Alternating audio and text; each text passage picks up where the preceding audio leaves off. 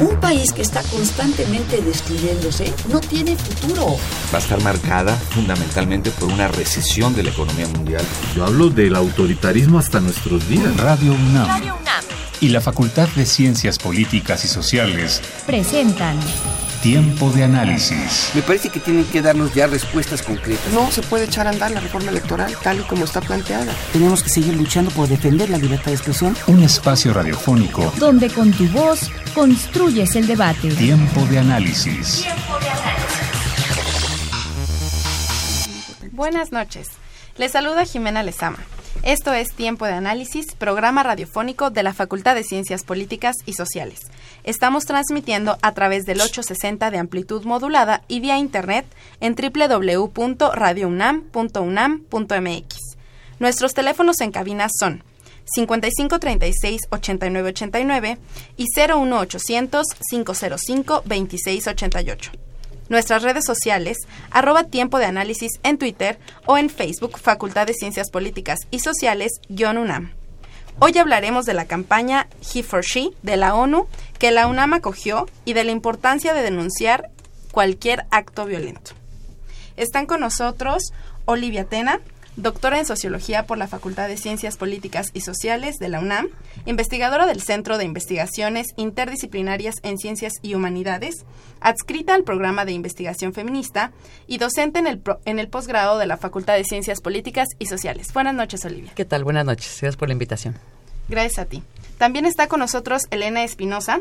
Ella es licenciada en Derecho por la Facultad de Derecho de la UNAM maestrante en Defensa y Promoción de los Derechos Humanos por la UACM y diplomada en Derechos Humanos de las Mujeres por la UNIFEM, hoy ONU Mujeres. Ha elaborado propuestas legislativas incorporando la perspectiva de género en normativa penitenciaria en la Ciudad de México e instrumentos de política pública en los ámbitos municipal y estatal. Es coordinadora de investigación en la Fundación INES, la cual trabaja en pro de la igualdad entre mujeres y hombres y de favorecer el ejercicio efectivo de los derechos humanos. Buenas noches, Elena. Buenas noches, muchas gracias por invitarme. Gracias a ustedes. Bien, pues, ¿qué les parece si hablamos de esta campaña que ahora está cogiendo la UNAM, de la importancia que tiene, que es He for She? Iniciamos, Olivia. Bueno, es... Eh, ¿Qué podemos decir? Cualquier campaña, todos los esfuerzos que se hagan para erradicar la violencia en contra de las mujeres y caminar hacia la igualdad de género es importante. ¿sí? Esta está siendo especialmente eh, focalizada porque ha sido a nivel, porque es a nivel internacional. ¿No? Y porque no solamente va dirigida a la UNAM, sino a todo el país, en muchos, en muchos lugares del mundo.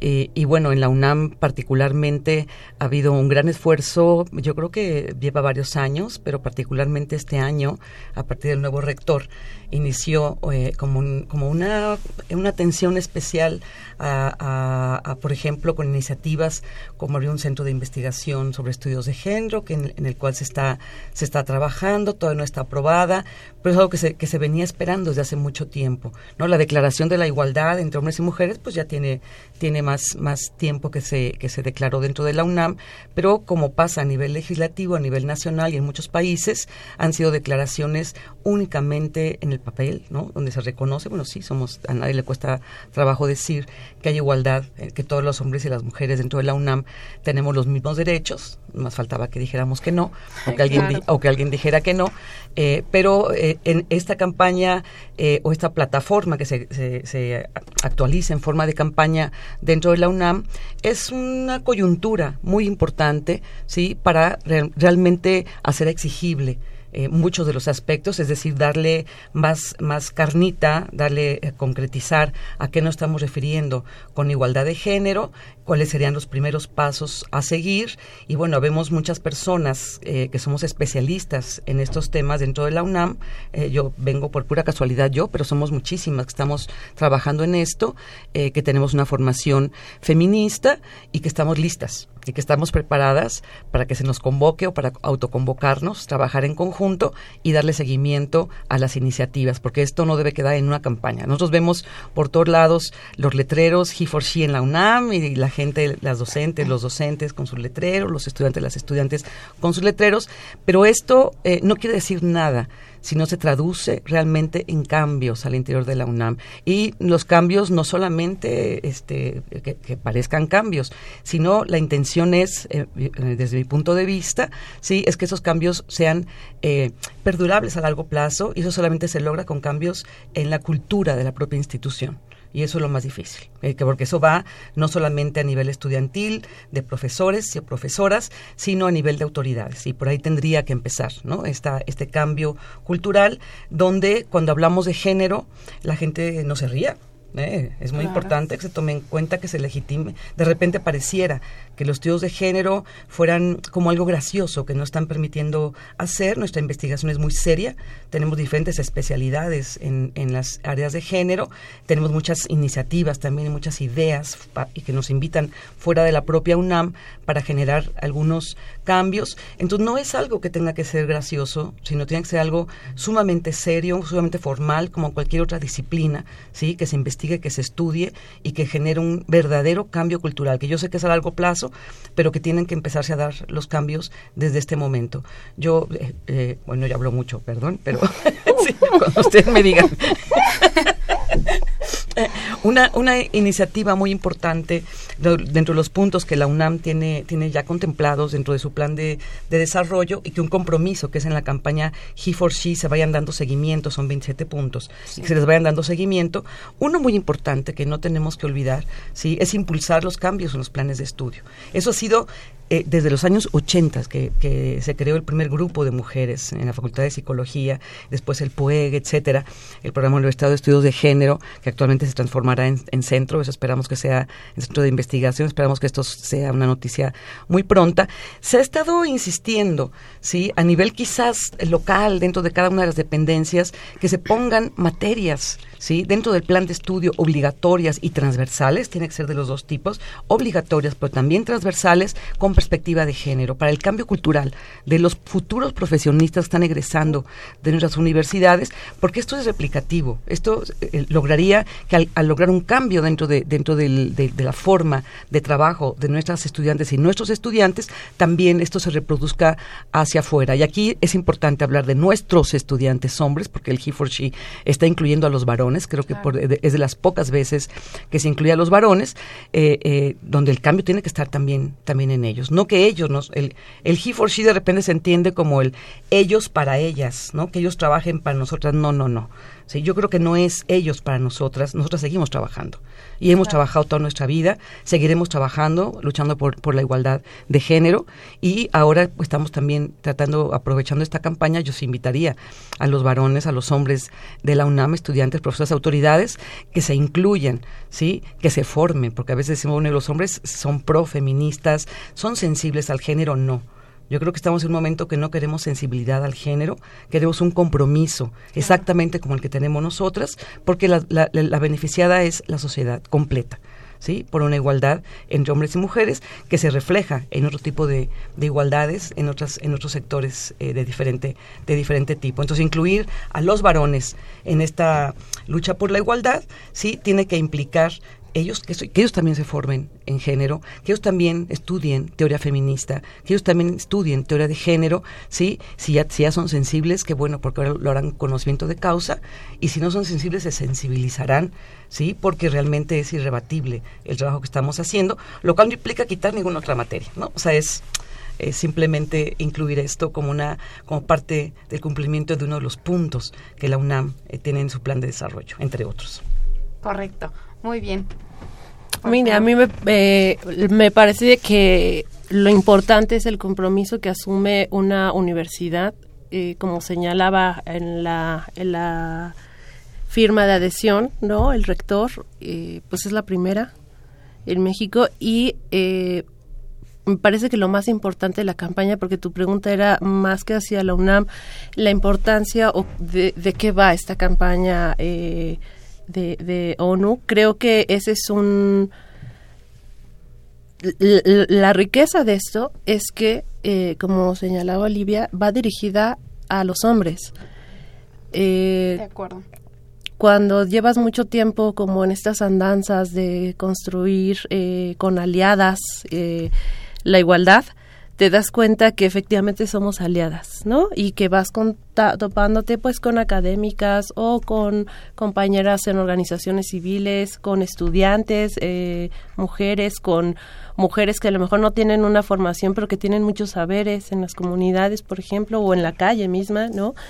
Pero el hombre es un eterno ausente eh, algunas experiencias que, que, yo he tenido es nosotras cuando llegas platicando con las mujeres eh, que no viven en el privilegio que estamos nosotras aquí, ¿no? Porque en realidad nosotras tres tenemos este espacio de privilegio donde nos abren un espacio para que podamos platicar sobre esto. Pero no es el común.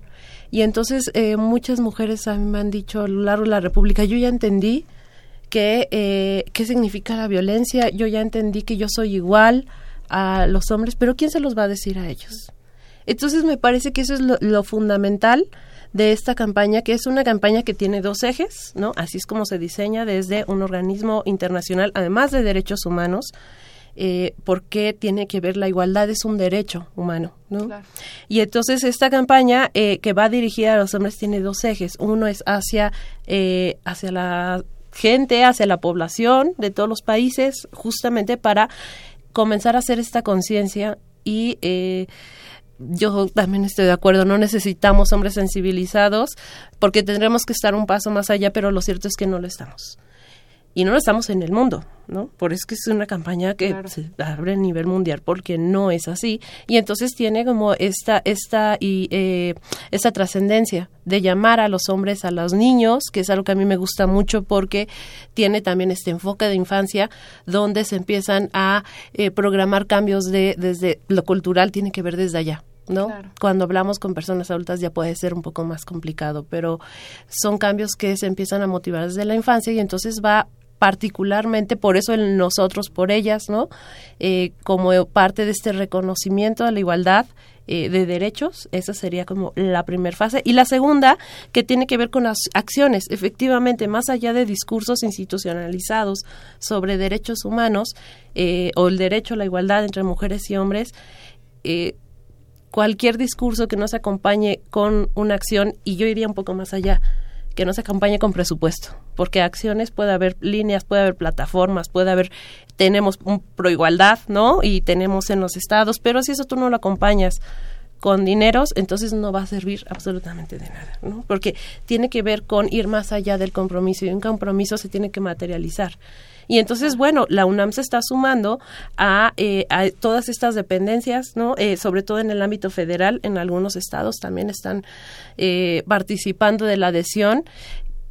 La diferencia y que es a mí algo que me que me entusiasma mucho porque yo soy hija. Hoy hoy no estoy aquí pero ahora estoy en la UACM pero en los dos lugares no sigo siendo finalmente hija de la UNAM no y entonces, a mí me parece que lo interesante de esto es que se están instrumentando acciones acompañadas ya eh, de protocolos, ya hay personas formadas, ya hay, o sea, no nada más tiene que ver con un asunto de difundir o promover derechos humanos, el derecho a la igualdad. Tiene que ver con acciones concretas, focalizadas, donde ya hay una propuesta de acción y que, bueno, ahora eh, pues más allá de una firma, pues ahora le toca a la comunidad universitaria y creo yo que también en esto participamos ex universitarios porque nunca dejamos de ser parte de... Eh, pues en, hablar afuera también de lo que está pasando en la UNAM y lo que está pasando en las universidades. Y las universidades son finalmente pues también un foco como uno más, un contexto de socialización, ¿no? Como cualquier contexto de socialización, un espacio eh, de desigualdad de género, ¿no? Entonces, eh, me parece que esos es como los ejes que, que, yo trataría y pues muy contenta porque pues cuando yo estudié, francamente, yo no pensé ver eso, ¿no? No me tocó una, una etapa muy... Eh, como signada por la igualdad, no fue así para nada.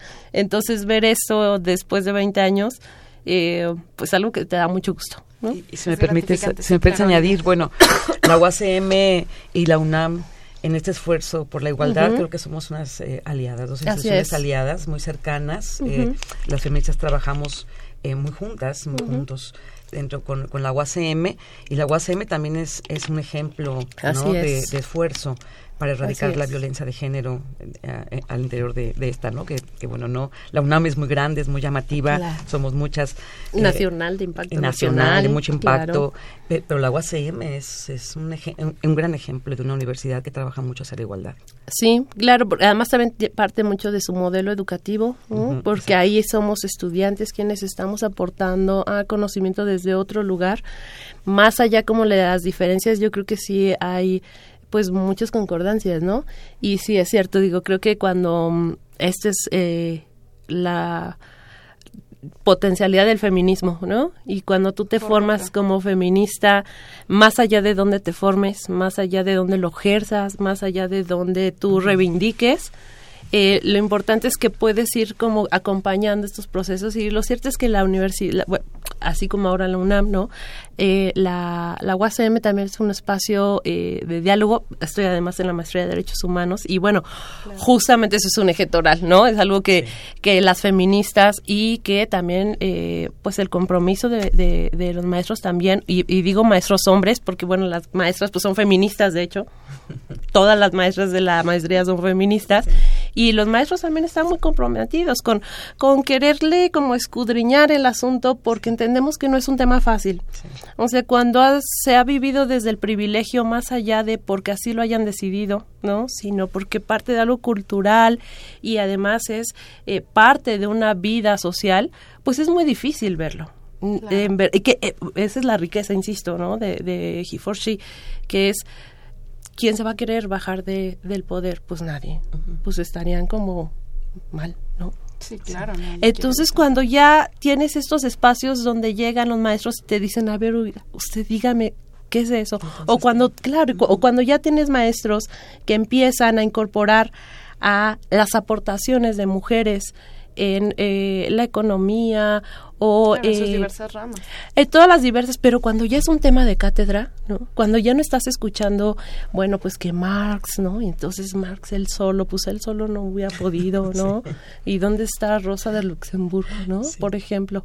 Y entonces cuando tú ya empiezas a ver que los maestros hombres empiezan a darle un texto a ese contexto, entonces dices, puede que vayamos avanzando aunque falten los 80 años que nos decían, ¿no? Un poco para lograr ahí sí, falta, pero yo creo que tenemos que reconocer lo que hemos avanzado, tenemos que reconocer los riesgos del retroceso que estamos viviendo ahorita. Ha habido retrocesos y estamos en riesgos de más. Esta campaña es muy importante también en este momento por eso. Y volviendo, volviendo yo a la UNAM, hablando de los posgrados, ahorita que hablabas de la maestría, eh, yo sí quisiera mencionar que yo también quisiera, esperaría, eh, eh, que dentro de, esta, de esos esfuerzos, de esta campaña, se logre aprobar finalmente una maestría que hemos tenido la iniciativa desde hace, ya no te puedo decir cuántos años, 10 años, una maestría que le llamábamos eh, maestría en estudios de género y feminismo, que al final ha sido negociando y negociando y se le va bajando el carácter y la palabra feminismo que asusta mucho y creo que, creo que ahora se llama de equidad de género, lo cual eh, no, no me termina de satisfacer porque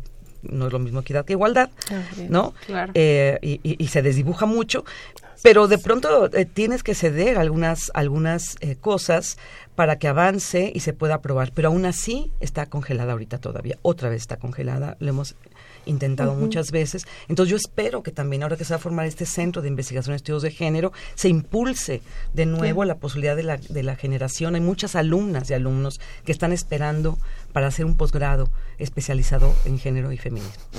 Bueno, vamos, vamos rapidísimo a una cápsula de noticias sobre Europa que nos ha preparado el Centro de Estudios Europeos de nuestra facultad.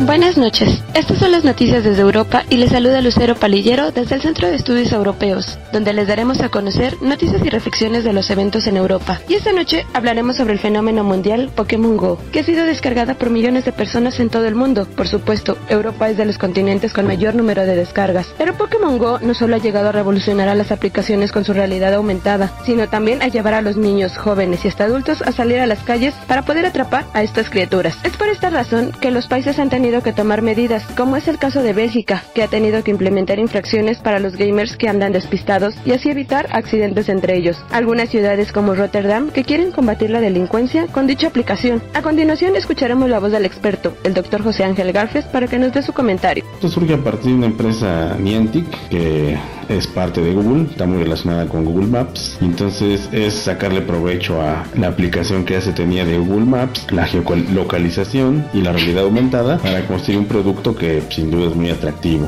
Ya antes había un juego con estas características que se llamaba Ingress de la propia Niantic, pero bueno, a ese tal Ingress le faltaba pues la cuestión simbólica, lo de los Pokémones y cuando esto se conjuntó pues tenemos lo que hoy en día ya ya, ya vemos con Pokémon. Obviamente es un impacto social tremendo, eh, un impacto social que se vio reflejado desde las preocupaciones de las mamás, de los papás eh, ante la adicción con los hijos. Un capítulo de La Rosa de Guadalupe dedicado a Monster Ball Go eh, que hablaba de los peligros de distraerse con la aplicación, niños que podían morir atropellados, asaltantes que convocaban en un lugar con cebos para atraer Pokémones y atraer también a usuarios para despojarlos de su equipo. En fin, todo eso, ¿no? Y también una economía que se activa gracias a Pokémon Go, promociones, comercios. El, el dueño de las lanchas de Chapultepec debe estar muy feliz porque es una de las zonas que eh, más útiles para cazar. Entonces son fenómenos que están impactando en todos los niveles, social, económico y seguramente político, porque a fin de cuentas Pokémon Go moviliza a muchas personas. Lo hizo en la marcha Pokémon del pasado 21 de agosto. asistieron más de 10.000 personas y bueno, todos unidos por esta, esta pasión. ¿Qué podemos esperar de esta aplicación? Pues muchas cosas. Eh, apenas lo que estamos viendo es un demo y esperaremos que se agreguen más Pokémones, más modalidades de juego y vaya que no baje la euforia y también cómo se combine con las demás aplicaciones de Nintendo para que tengamos un producto que sin duda eh, es un parteaguas y ha marcado este año 2016. Entonces hay que ver cómo lo aprovechamos y de qué manera. Eh, y verlo como es, es un fenómeno social que tenemos que estudiar aquí en la universidad.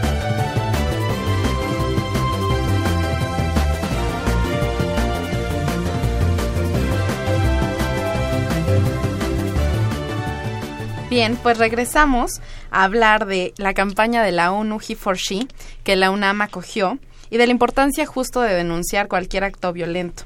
En el corte hablábamos de la importancia que tiene esta campaña, pero justo que sea acogida desde la academia, desde, desde la UNAM, pero no nada más desde la UNAM, sino que ella sea pionera para que las demás instituciones la acojan y sobre todo para que dentro de las aulas haya esta reflexión hacia lo que es el género, ¿no?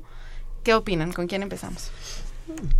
Bueno, yo, yo este quisiera acotar que hasta donde entiendo, la UNAM no es la primera dentro de nuestro país, la Universidad Iberoamericana, también ya está dentro de sus campañas de, del He4She.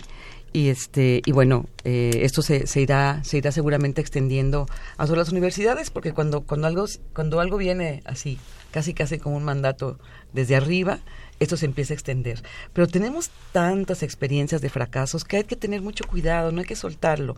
Yo me acuerdo, hace que será unos 10 años, 12 años quizás, eh, que también hubo una instrucción que fue presidencial, ¿sí? Yo no sé con, qué intenciones, no voy a, discutir de política, pero había una, una instrucción presidencial eh, del presidente que hablaba de los chiquillos y las chiquillas, ¿no? Donde dijo que todas las universidades tenían que tener un grupo de género trabajando, ¿sí? Y bueno, era una obligación. Pero entonces esos grupos de género se empezaron a formar, por lo menos a mí me tocó la experiencia en una dependencia de la UNAM, no donde estoy ahorita, porque aquí ha habido un trabajo muy importante. En otra dependencia de la UNAM me tocó trabajarlo, donde era, era de, por parte del director se señalaba, se tenía que formar, él decidía quién dirigía, quién coordinaba, nos convocaron a todas, muchas no trabajaban género, pero decían que sí, porque había recursos económicos, ¿sí? Entonces había dinero para apoyar proyectos y se empezó a hacer casi cualquier cosa. Ahora se ha ido medio que arreglando, medio que, eh, pero no es lo que, eh, cuando menos al principio yo estaba emocionada, dije, ay, vamos a tener nuestro grupo de género todas trabajando, pero no, era una, era totalmente patriarcal totalmente autoritario, totalmente centrado en, en, lo que la autoridad quería, en el vínculo político con el municipio de al lado. En, entonces, no, no, no era lo que, lo que se, entonces aquí se corre ese riesgo si no somos eh, todas, todas y todos cuidadosos eh, eh, y, cogemos esta campaña como algo propio y la mantenemos no por un año, no por un mes, no por, no, sino continuar ¿sí? El PUEG hace un trabajo muy interesante de campañas, pero no tiene la visibilidad que está teniendo ahorita, ¿sí? Porque es porque viene este, como una instrucción de arriba. Hay institutos y centros de investigación donde pocas veces se hacían cuestiones de género o de mujeres, porque hay quienes están haciendo cosas de mujeres, ¿no? que bueno está bien. Visibilizan este eh, algunas eh, cuestiones históricas donde las mujeres participan. Creo que está bien también. Por pero supuesto, pero que no se hacían. supuesto. y ahorita se están haciendo todas las dependencias de la UNAM.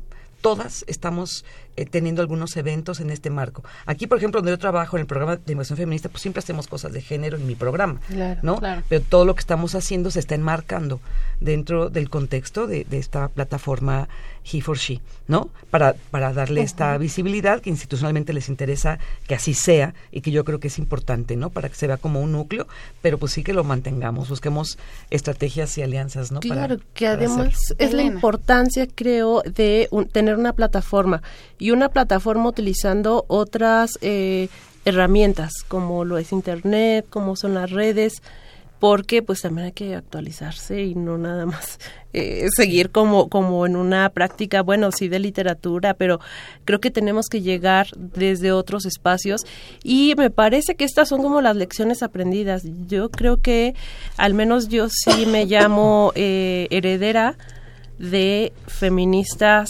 eh, mexicanas que yo creo que han estado en muchos espacios, ¿no?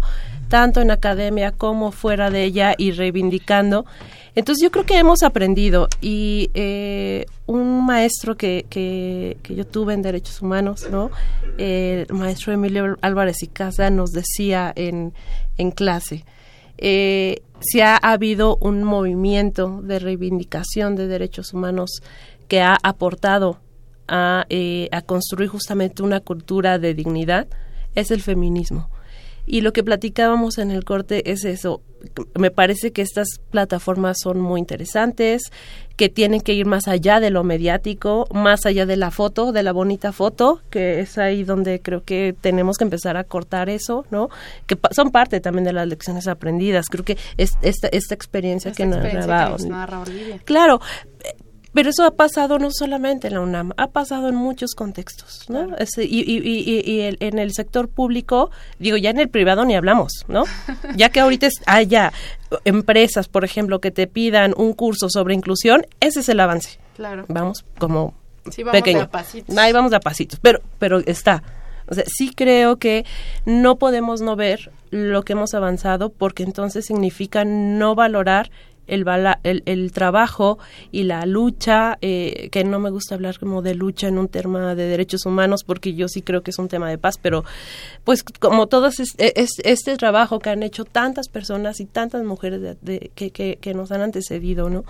Entonces me parece que el asunto es cuando dejemos eh, de asustarnos cuando escuchamos que una compañera se presenta como feminista y sea, "Ay", entonces cuidado. No lo digas, No, no lo lo digas. digas. Cuando eso deje de ocurrir en la academia, ¿no? Entonces creo que estaremos como dando otro paso porque pues siquiera hay que escucharnos. Hay que dar como esa oportunidad de, a ver, entendamos, eh, decíamos, no perdernos en los lugares comunes, que significa eh, que eres feminista y entonces estás en contra de cuando finalmente es una postura política, es una convicción, es una forma de entender y de relacionarte con el mundo.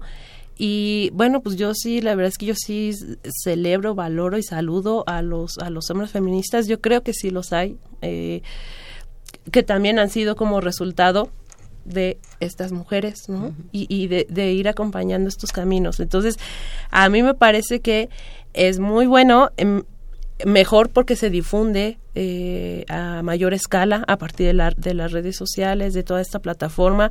Estaba revisando, por ejemplo, los contenidos y es maravilloso que tú entres a un- una a una página como de mucho acceso, porque además ahorita están llamando al acceso, Claro. acceder a la página, a la comunidad universitaria, ¿no? En la UNAM, y que pues tú puedas empezar como a, a ver estas cuestiones de sexo, género, que a lo mejor a nosotros pues ya nos viene como ya como muy, muy rebasado, pero pues la mayoría de la gente está ahí. Y entonces también creo que nosotras, eh, ya en la academia o ya como parte de la práctica, quienes nos dedicamos y quienes vivimos para esto, sí es detenernos también a la otra y al otro Claro. y entender que en realidad aunque haya masas críticas que han eh, adoptado todas estas, estas, teorías, porque además son teorías, ojo, o sea, ahorita me llamaba mucho la atención que decía Olivia, eh, nos lo dicen en muchos lugares, oye, pero quítale la palabra patriarcal, oye, quítale, yo no me imagino, ¿no? O digo, yo otra vez voy a citar al señor, pero yo no me imagino que a Marx le dijeran, oye, no más que quítale burguesía, porque, ¿no? Quítale, eh, eh, o sea, no, no, no, no se hacía, bueno, a lo mejor se hizo, yo no viví en esa época, pero, pero es con una facilidad y con una soltura que te dicen androcéntrico, pero es que eso suena muy fuerte. Sí, eso es. Eh, de eso es de lo que estamos hablando. Fuerte, claro. Eh, eh, de un marco legal que en aras de una neutralidad, de una generalidad, nos ha invisibilizado y nos ha puesto en una situación de desventaja y de desigualdad. Eh, social, eh, cultural, económica, eh, lo, que señalaba justamente la representante de, de, ONU México, ¿no? En, México, cuando se adhiere la UNAM, seguimos ganando el 24% menos por trabajo igual. Entonces, ahí de eso estamos hablando. Estamos hablando de, de mirar esas desigualdades que efectivamente se, las vivimos y las vivimos nosotras, las vivimos el 52% de la población mundial. Exacto. ¿no? O sea, no estamos hablando de minorías, no estamos, eso ya está rebasado. Lo interesante también es que parte de un organismo internacional de derechos humanos y esa es la fuerza. Esa es la fuerza. Esa es la fuerza. Yo quisiera les, no no es nada más en el mismo marco de lo que estamos hablando. Un radio escucha nos dice David Santiago Montesinos de Coacalco Estado de México nos dice, considero que hablar de feminismo y feminista divide al país. Lo que se debe de hacer es una campaña nacional, no solo en las universidades, para educar a las madres que son las que educan a los hijos machistas. Sí, bueno, esa, esa, ese comentario a mí me... me qué bueno, qué bueno que lo diga porque me da la oportunidad de contestarlo en un micrófono, como lo he hecho muchas veces, casi siempre que hablo de estos temas en micrófono en, eh, o en algún lugar así. Eh, esta es una pregunta típica, ¿no? Donde, donde se nos devuelve a las mujeres eh, la culpa del, patriarcado y la culpa del machismo y la culpa. Y yo aquí quisiera contestarte eh, eh, aquí al radio escucha con, con todo respeto que no es culpa de nadie, tampoco es culpa de los hombres ni de las mujeres. Aquí lo que menos estamos tratando es de es de decir y, quién puso quién puso el huevo, ¿no? O qué fue primero el huevo la gallina, ¿no?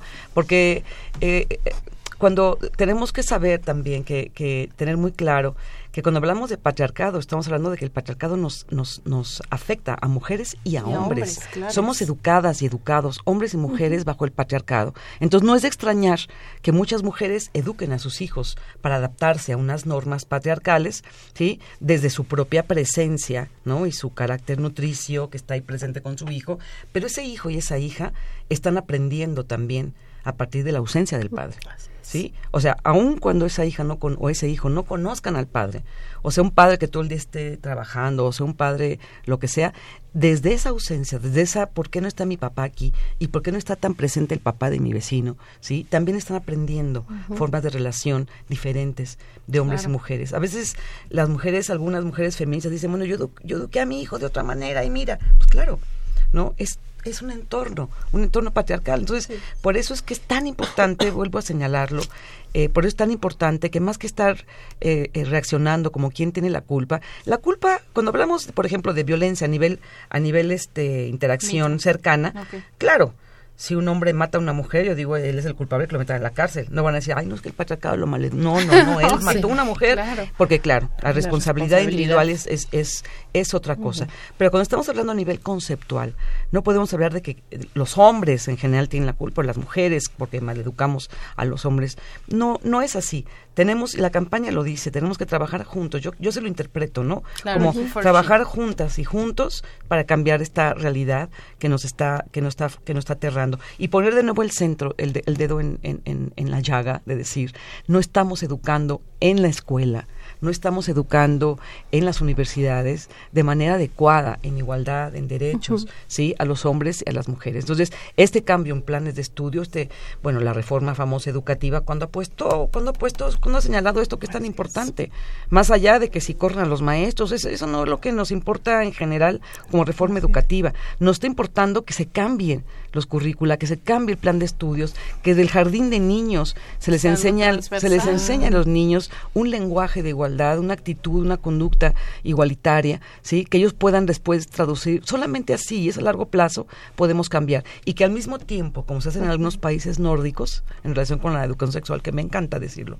porque me encanta, es que se, se, se genera un programa igual, ¿no? Para padres para que los padres también estén entendiendo lo mismo que se le están enseñando a los hijos y no haya ese tipo de, de contradicciones. Exacto, de contradicciones. Y entonces, pues todo, y a los médicos, y a las médicas, y a las enfermeras, y a los enfermeros, o sea, a todo mundo, ¿sí? Estar en este mismo lenguaje, que esta plataforma sería ideal para, para que por fin se hiciera una, una política pública que fuera relevante para esto a nivel nacional, no a nivel solo de la UNAM, a nivel nacional, Claro. que generar este cambio cultural a mediano y largo plazo, ¿no?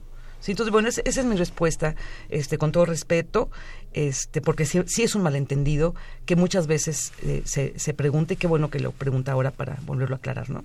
Perfecto, Estela. Claro, y mira, eh, creo que tenemos que también transitar como de la charla de café en los espacios académicos, es decir, que quien educa, quien, quien no educa, ese es el problema. El problema es en quién están cimentadas las labores de cuidado. A quienes a las que no nos están reconociendo la, la salud de quienes está acabando por dedicarse al cuidado. Ahí hay una responsabilidad también masculina que no se ha querido eh, que, eh, visibilizar. ¿De qué estamos hablando? Eh, y, y- y yo sí creo que es interesante platicar con compañeros que, que viven o que comprenden el feminismo desde otro lugar, quizás por la falta de información o por la información también tan difusa, ¿no? Que existe y hoy en día, que ese es a lo mejor como esta parte, no, a lo mejor no, la parte negativa de ese acceso ilimitado a una información que no tiene filtro, ¿no? Ajá. Y que lo mismo te pueden, las redes sociales que, bueno, eh, se puede inventar como cualquier situación. De lo que estamos sacando, hablando acá es, escuchaba yo cifras, ¿no? Eh, justamente en la adhesión, estamos hablando de que las, las, las mujeres académicas en la UNAM representan el 28%. Cuando hablamos de mujeres científicas no llegan ni al 20%. Estamos hablando, eh, de eso estamos hablando Claro. más allá de porque quienes no sean feministas tienen todo el derecho de serlo como quien no quiere ser o con, quiere ser de izquierdas, de derechas, eso eso es eso no importa, creo. El asunto es que haya una desigualdad real, una desigualdad en el acceso que eh, pues podremos ser muy académicas o podremos ser muy estudiantes de maestría o podremos ser doctoras, pero eso sí, para salir y para poder dar el paso afuera de casa.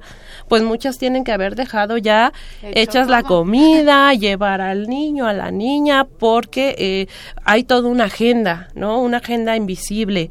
Que, que, que no se ve pero que se siente y que repercute en la vida de las mujeres de manera negativa. De eso es de lo que estamos hablando. No estamos hablando de una guerra o batalla. Mira, ese es, el, es, es- esto que tú comentabas, yo también suelo compartirlo. Eh, el problema es que me parece a mí, creo, el tema género eh, me, ha hecho reflexionar mucho últimamente porque creo que se está banalizando. Y con eso debemos de tener mucho cuidado, así como se ha banalizado la violencia eh, contra las mujeres porque de pronto llegan compañeros o, ay, es que ya no te puedo decir nada porque es violencia, ah, es que ya, es, ustedes quieren todo porque ya el género, y entonces empezamos a restarle el valor La importancia. y la importancia y el contenido sobre todo. Por eso es que creo que pues quienes somos feministas sí seguimos en esa vindicación, ¿no? Y, y, y, y, y llevar como, como este sentido, ah, tampoco somos predicadoras. Esto es como la feria, yo así digo, ¿no? Cada quien se sube al juego que quiere. ¿no? Pero desde dónde, pero desde una conciencia. Me parece que eso es lo importante. ¿Cómo vamos construyendo una conciencia de igualdad? Porque además también lo que no se ha visto, ¿no? O que creo que, bueno, pues las feministas eh, y, y, quienes nos dedicamos un poco más al tema de derechos humanos, es que es una herramienta potenciadora justo para el ejercicio de derechos humanos. Es decir, cuando tú ya empiezas a analizar y empiezas a ver que pues que el género te pesa, ¿no? Que el género tiene a veces dolores de espalda, ¿no? Porque resulta que las mujeres tienen que caminar con las cubetas en, en, en las comunidades, kilómetros y kilómetros, el género pesa cuando son las mujeres, cuando tú empiezas a analizar y ver que en un, en un problema tan grande como el que tenemos en México de desplazamiento forzado, quienes peor lo están llevando son las mujeres. Entonces creo que eso es lo importante de estas campañas, que además ahí es a donde yo creo que tendrá que trascender y transitar también la academia. Es decir, empecemos a analizar la historia, empecemos a hacer ciencia, viendo como todos estos, este crisol, ¿no? Porque de pronto no hablar de género, eso te sesga y eh, te sesga mucho el conocimiento, una tesis, ¿no? Por ejemplo, en ciencias sociales. Pues hoy en día, hombre, si no lo haces desde ahí, pues es muy fácil que se te refute, ¿no? ¿Por qué? Porque estás contando una parte de la historia. Esa parte de la historia que en las universidades no se ha contado más allá, ni me atrevería ni siquiera a hablar de culpa, sino eh, porque así ha funcionado este sistema de socialización, ¿no?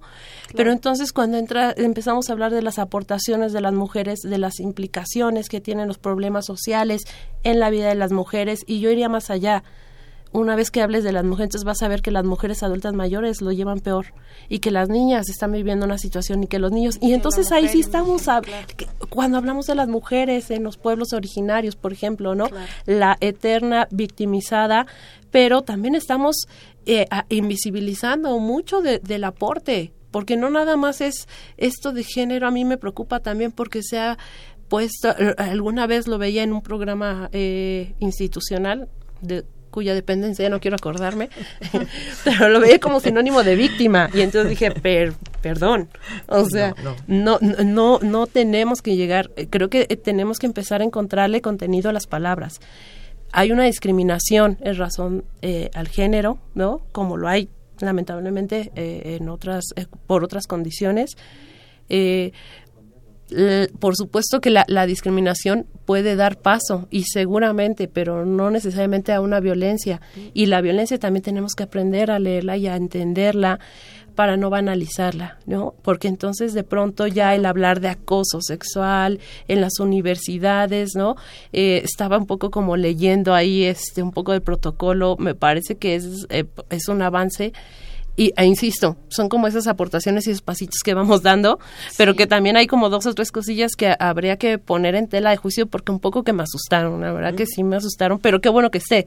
O sea, es como, como decimos en clase de sistema universal, eh, pues a lo mejor no es lo, lo que necesitamos, pero que, qué bueno que esté el protocolo, qué bueno que esté la, adhesión a la UNAM, qué bueno que haya otras dependencias que lo están haciendo, porque además también esto es un asunto de alianzas como, como, como todo tema de, derechos humanos.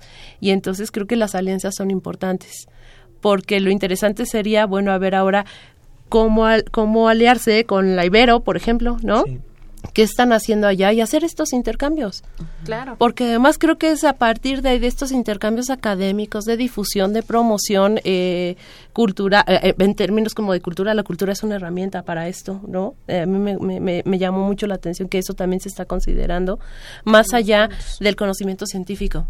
En las artes también hay género. Claro. Y también hay desigualdad.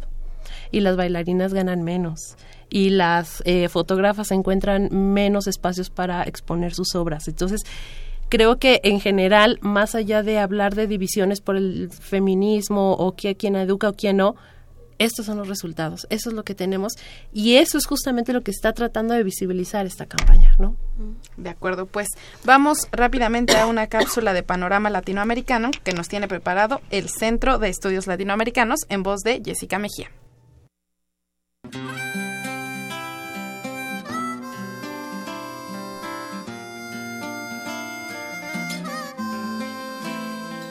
Muy buenas noches. Les saluda Jessica Mejía y con información del Centro de Estudios Latinoamericanos de la Facultad de Ciencias Políticas y Sociales, presentamos Panorama Latinoamericano. Colombia y la conquista de la paz. Los acuerdos de paz firmados en La Habana entre el gobierno del presidente Santos y las Fuerzas Armadas Revolucionarias de Colombia el pasado 24 de agosto ponen fin a uno de los conflictos más largos y dramáticos de la historia latinoamericana. Ahora, el pueblo colombiano está convocado para acudir el próximo 2 de octubre a un plebiscito aprobado por el Congreso ayer 30 de agosto, en el cual ratificará o no los acuerdos alcanzados y en caso afirmativo, estos serían procesados para ser incorporados a la Constitución. Las negociaciones desarrolladas durante cuatro años en Cuba dieron el ejemplo de que solo bajo un diálogo respetuoso y equilibrado se pueden procesar las diferencias bajo escenarios de guerra. Destaca también el papel jugado por Noruega, Venezuela y Chile, países que actuaron como garantes de las conversaciones.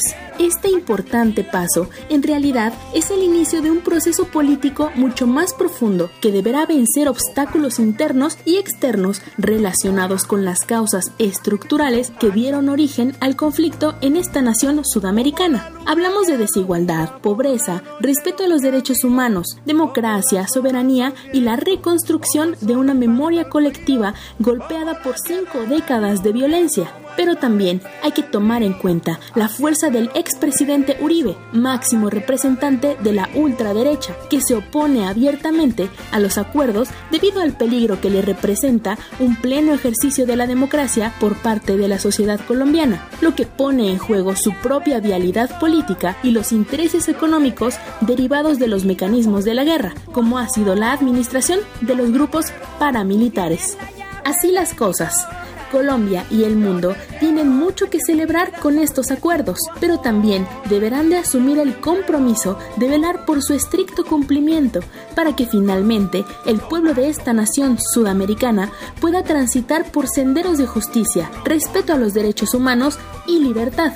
Con ello, también se estará cumpliendo el reto establecido por la CELAC en la Declaración de La Habana del 2014 convertir a la América Latina y el Caribe en una zona de paz. Continuamos en tiempo de análisis.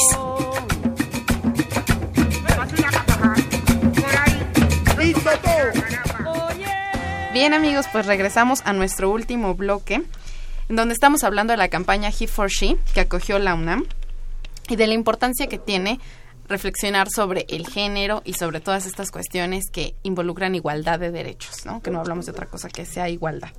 Entonces, para, para ir hacia un cierre, eh, ¿qué les parece si vemos los, bueno, es un tema muy grande, pero si vemos los retos que tenemos en México, un pequeño panorama de hacia dónde vamos y de, de qué tanto nos ayuda esta campaña He for She? ¿Con quién empezamos?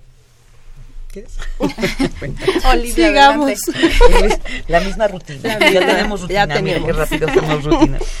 Bueno, eh, sí, es, el tema es, es enorme. Es enorme, sí, claro. Los retos, eh, eh, hemos estado platicando eh, cuánto hemos avanzado y, y decía yo hace un rato, cuánto estamos por retroceder, ¿no?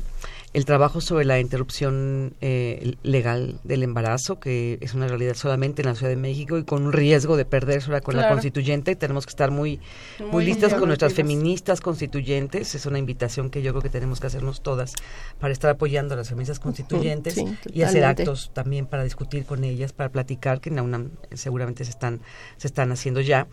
Eh, ese es, ese es un, un, punto, ¿no? Como, porque ese es, eh, me cuesta mucho trabajo hablar de avances sin hablar de los retrocesos, ¿no? Sí, acaba de pasar en Veracruz, ¿no? Donde eh, va, va, va, el, gobernador de Veracruz acompañado de clérigos, ¿no? A, a, pues, declarar, pues, que, a, festejar la aprobación del derecho a la vida desde la concepción, es decir, de criminalizar a las mujeres, y acompañado del clero, en un, claro desparpajo, ¿no? Donde el cuerpo de las mujeres parece que es eh, moneda de cambio, porque en realidad esto convencía que a nadie le no ha importado mucho cuando legislan alrededor de ellos, sino que ha sido moneda de cambio político. Entonces ahí las mujeres tenemos que estar presentes, ¿no? El que las, las eh, ante una situación de pobreza como la que estamos viviendo y que aumenta cada vez más, que como tú estás diciendo, eh, eh, afecta mucho más a las mujeres, tendríamos que, que, que ir eh, y promover también trabajos de tesis con nuestras alumnas o tú, tú, que haces mucho trabajo de campo y demás en esas en esas comunidades. Revisar con lupa lo que está pasando. Yo es un trabajo que estoy haciendo con una alumna ahorita lo que está pasando con el programa Progresa no eh, esas esas eh, que supuestamente ¿Qué está pasando eh, cuando decimos es que las mujeres se empoderan porque les dan el dinero a ellas? A ver, cuidado. Las mujeres, y eso estamos encontrando, las mujeres no se empoderan, sobreviven. Sobreviven con el apoyo de Progresa, que es mínimo, porque además son mujeres que la gente piensa que se dedican solamente a estar con sus hijitos, a cuidarlos, darles de comer, ir a las juntas de Progresa. No, esas mujeres van al campo, ¿sí? Cargan leña, ¿sí? Aran, hacen todo, igual que los hombres, y aparte tienen que ir a juntas de Progresa, y aparte les dan sus tres pesos muy Y si no llegan a tiempo, les descuentan. O se los quitan, ¿no? En, fin, hay un montón de cosas que no que no, no, no, no entraré tanto a detalles, pero creo que son esas cosas, ¿no? Como, como tú bien decías, eh, no, no tenemos que mirar no solamente el ombligo, las académicas. Claro, que empezar por la academia, eh, eh, y sobre todo cuando aquí estamos trabajando, es, es muy importante. Pero desde la academia tenemos también que estar mirando que hay mujeres mucho más desfavorecidas que nosotras, algunas que no se han dado cuenta de, no tienen conciencia de género, otras que sí, pero que están totalmente incapacitadas estructuralmente de moverse hacia, hacia otro lado, que la violencia en lugar de disminuir está aumentando, los feminicidios tienden a aumentar.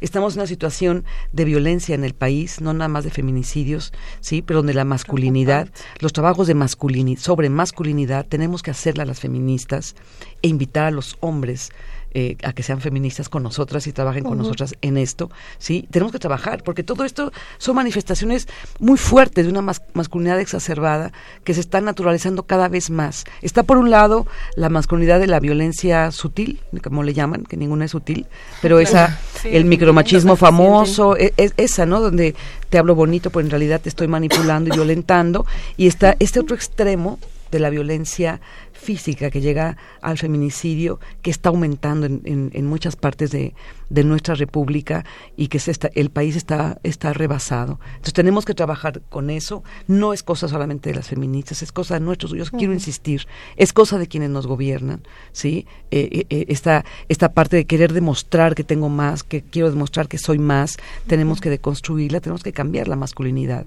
Si nosotros hacemos, tú, tú lo decías hace un rato, parece que como si camináramos solas y los hombres se han quedado atrás, sí. Si vemos nosotros las cifras, las mujeres hemos avanzado mucho. Y yo creo que hay dos grandes retos en ese momento, en el país y en el mundo, pero me enfoco a este país. Son dos grandes retos. Uno, el tema de los cuidados.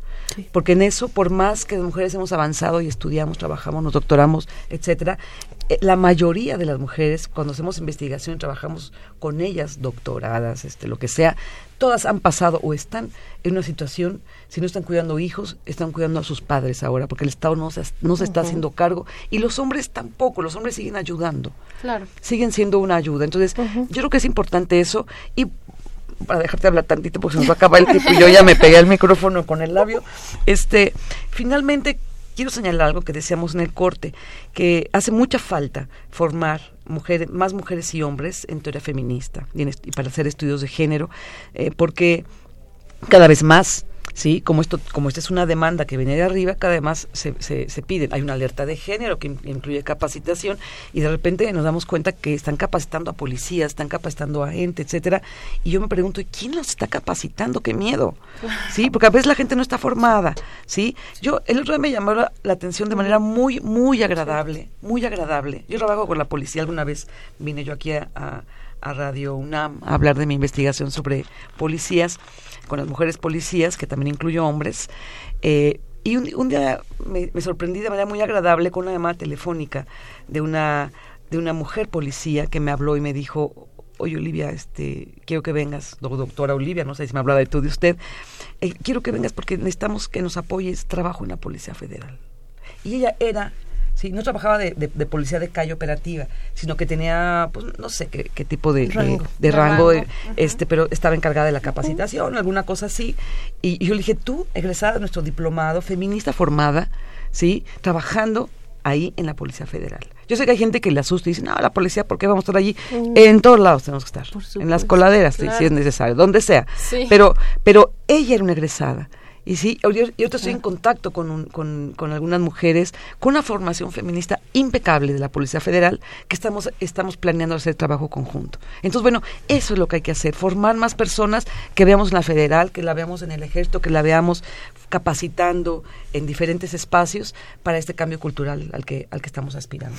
Y que creo que tiene que ver con eh, lo local, es decir, es campañas como He for She vienen eh, a partir de consensos internacionales, donde además no debemos eh, dejar de ver que para los países hoy en día las obligaciones en materia de derechos humanos tienen implicaciones económicas.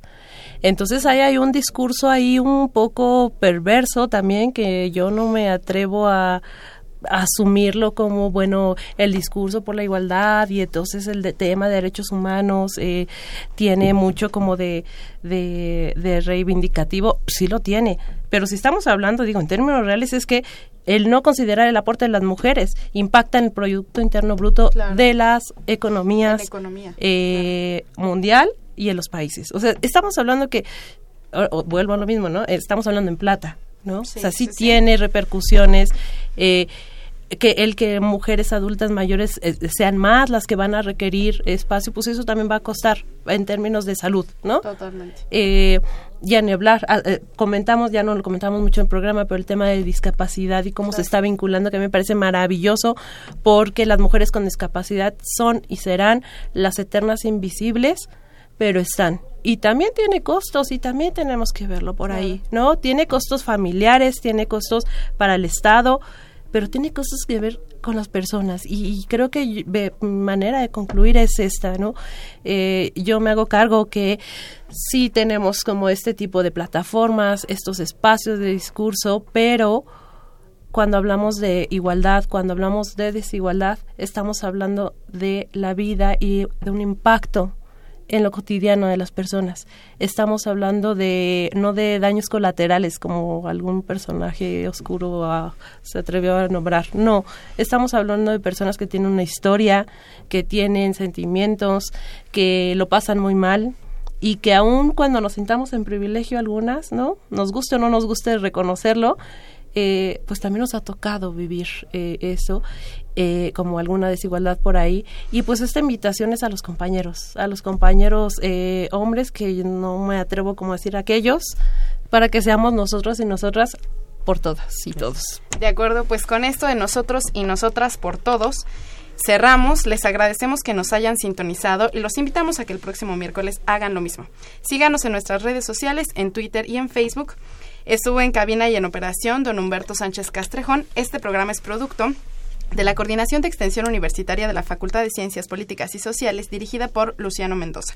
En la coordinación de producción estuvo Claudia Loredo, asistente de producción Carlos Correa, en la producción de cápsulas Tania Monreal y Jessica Mejía. En continuidad, Tania Nicanor. Se despide de ustedes Jimena Lezama. Muy buenas noches. Esto fue Tiempo de Análisis. Tiempo de Análisis una coproducción de Radio UNAM y la Coordinación de Extensión Universitaria de la Facultad de Ciencias Políticas y Sociales.